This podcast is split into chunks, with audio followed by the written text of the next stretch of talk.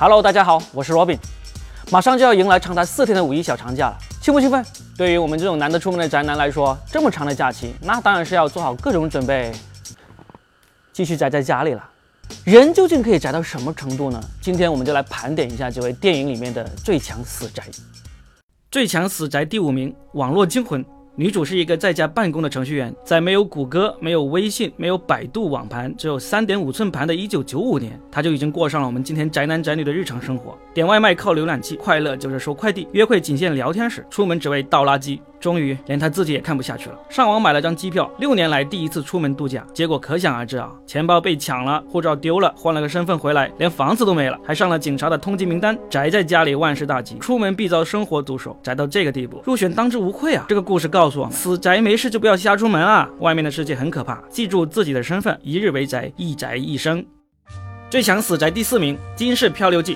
女主拥有一个死宅的所有特征：邋遢、社恐、沉迷网络、吃饭靠外卖、房间堆满垃圾、没地方挪了就睡衣柜里。世界那么大，她只想用望远镜去看看，没想到就看到了一个更高级别的死宅——流落城市荒岛、不想回归社会的男主。作为资深死宅，明明近在眼前，两个人却依然坚持用漂流瓶来进行交流，还不是 QQ 漂流瓶。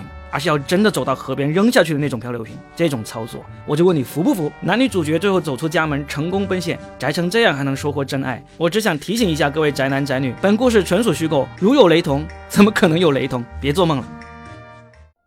最强死宅第三名，《飞屋环游记》。宅其实没有什么新奇的，但是一边宅还能一边看世界的宅男就不多了。《飞屋环游记》的男主就是这么一位硬核宅男，想要旅游又不想出门，于是呢，干脆把自己的家改装成了热气球，最后还成功的飞到南美去看了瀑布。宅到不受空间限制，这样的境界肯定没有多少人能够达到。你以为你缺的是技术吗？不，你缺的是房子。最强死宅第二名，《太空旅客》。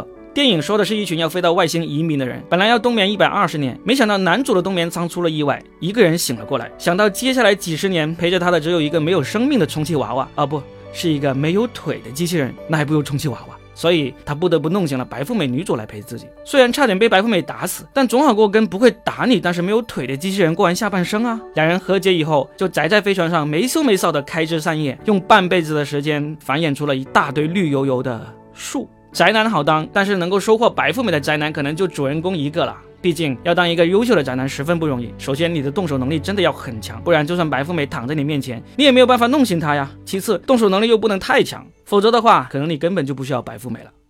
最强死宅第一名，海上钢琴师。其他人顶多宅半辈子，海上钢琴师的男主从出生到死都没有下过船，用一辈子的时间来演绎了什么是真正的死宅。难得的是，尽管宅，他却没有自暴自弃，把自己培养成了一名钢琴大师。你们看看他弹琴的样子，相信无数宅男都会甘拜下风。比不过，比不过，这手速，王者荣耀肯定比不过啊！没错，人与人的差距就是这么大。普通宅男的娱乐生活，除了王者荣耀就是吃鸡，而飘荡在公海的主人公，他的生活不仅有音乐，还有性感荷官现场发牌。最强死宅，非你莫属。好了，这期的电影盘点就到这里。下次你想盘点什么，记得留言告诉我，我给你盘。